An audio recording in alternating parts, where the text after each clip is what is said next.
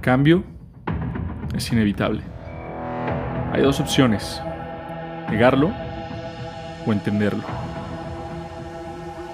La mejor forma de predecir el futuro es creándolo uno mismo. Pero sin duda, es más fácil crearlo escuchando a quienes ya lo están haciendo. ¿Hacia dónde giran las industrias del presente? ¿Qué papel juegan las nuevas tecnologías? ¿Por qué deberíamos apostarle a lo desconocido? Yo soy Víctor Cortés y en Contexto Futurismo entenderás que los emprendedores del presente son en realidad The future.